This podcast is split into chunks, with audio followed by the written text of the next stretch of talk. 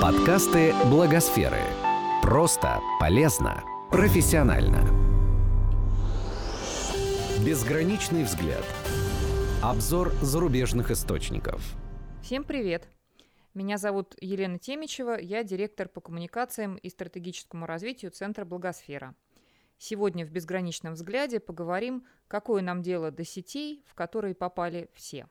Речь идет о социальных сетях и в то же время о сетях фейковых новостей. Феномене, который активно обсуждается медиасообществом и обществом в целом. А при чем тут НКО? Сразу в нескольких материалах, которые мне попались в англоязычных подкастах, блогах и статьях, эксперты некоммерческого сектора рассуждают о взаимосвязи двух секторов – некоммерческого и медиа, именно через призму этого явления.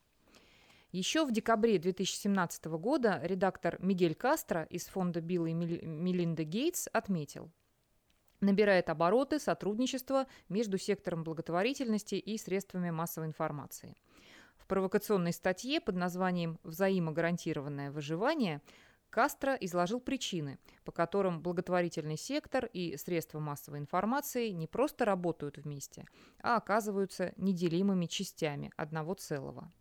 Они необходимы друг другу, чтобы выжить.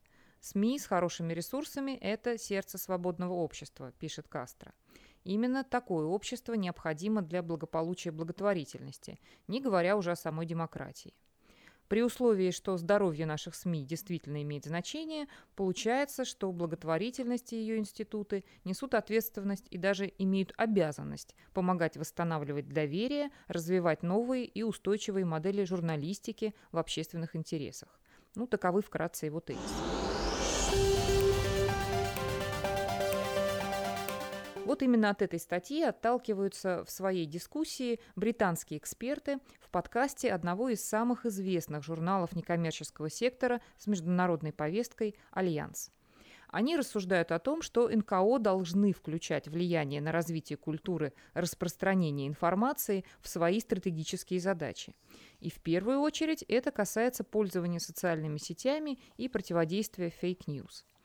Лиза Мария Нойдерт, доктор философии, сотрудник исследовательского вычислительного а, проекта о пропаганде в Оксфордском институте.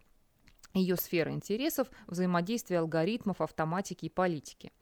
По мнению Лизы Марии Нойдерт, понятие «фейковые новости» принимает сейчас немного другой вид, нежели они были изначально, хотя смысл остается прежним. Это ложь, инфлекция, это крайне сенсационная информация, предвзятая подача. А, это не новшество, говорит она, но вот то, как именно они распространяются по социальным сетям. Это связано с тем, как действуют алгоритмы распространения информации. Социальные сети сегодня в том числе один из инструментов интернет-пропаганды. И такая пропаганда всегда работает по крупным системным вопросам. И именно так она поддерживает себя – Fake news работают в этой обойме, иногда не будучи созданы специально для влияния на мнение, с которым работает пропаганда. Они просто вливаются в общий поток. Поэтому это должно нас беспокоить. Эксперта поддерживает Патрис Шнайдер, директор по стратегии Инвестиционного фонда развития средств массовой информации, задача которого инвестировать независимые СМИ по всему миру и поддерживать их независимость от внешнего влияния. А, фейковые новости не только вливаются в пропаганду, они создают дестабилизирующую информационную среду, в которой общественности сложно прийти к согласию.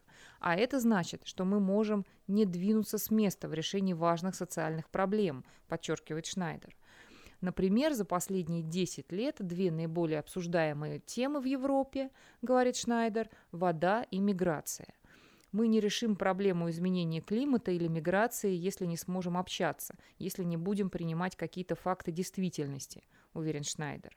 Что, если общество не придет к согласию по поводу основных вопросов, которые его объединяют, и понимания того, что такое реальность? Противодействие fake news уже стало повесткой для некоммерческого сектора, рассказывает Шнайдер. Так, группа из 18 фондов учредила организацию, в которую было вложено 4 миллионов евро для поддержки гражданского общества и улучшения качества публичного дискурса. Организация была создана в Европе. А, найти механизмы влияния на бесконтрольное распространение, прежде всего через социальные сети, fake news, в этом как раз могут прийти на помощь благотворительные организации, уверена Лиза Мария Нойдерт. Ведь фонды – это не только деньги, но и влияние на общество. В Европе у фондов своя роль, голос в обществе, иногда из-за масштаба, иногда из-за репутации и наследия.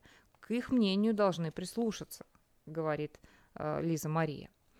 Э, на данный момент существует немало компаний, формирующих публичный дискурс, которые не имеют такой легитимности, э, подчеркивает Нойдерт. В частности, это Facebook или Google, которые имеют миллионы пользователей, пользователей, но центр принятия их решений не совсем легитимен, потому что они на самом деле не вовлекают пользователей и гражданское общество, в отличие от общественных организаций. Интересно, что пока наши коллеги в Европе обсуждают возможность влияния некоммерческого сектора на культуру распространения информации в социальных сетях, Госдума РФ приняла в первом чтении законопроект о фейковых новостях.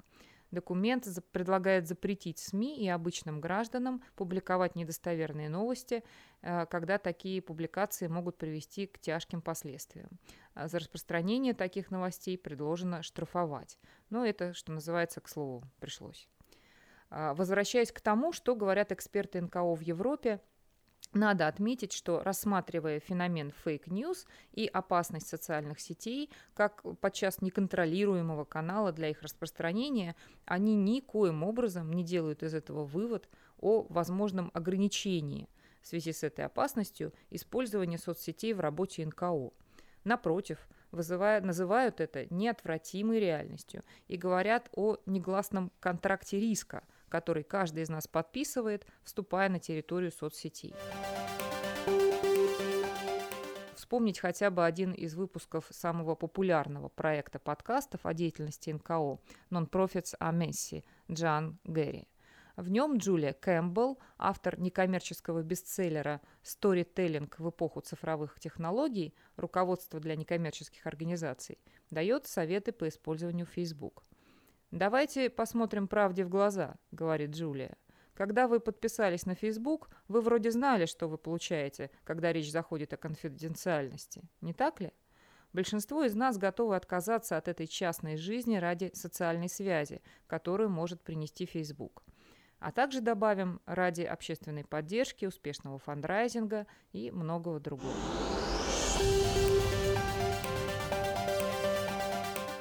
Что же, возможно, и мы скоро будем публично обсуждать новые некоммерческие проекты про качество публичного дискурса в социальных сетях и противодействие фейковым новостям. И даже появятся новые НКО, которые будут специализироваться в этой области. Вы верите? Мне хотелось бы верить. Этот подкаст создан с использованием средств гранта президента Российской Федерации на развитие гражданского общества, предоставленного Фондом президентских грантов.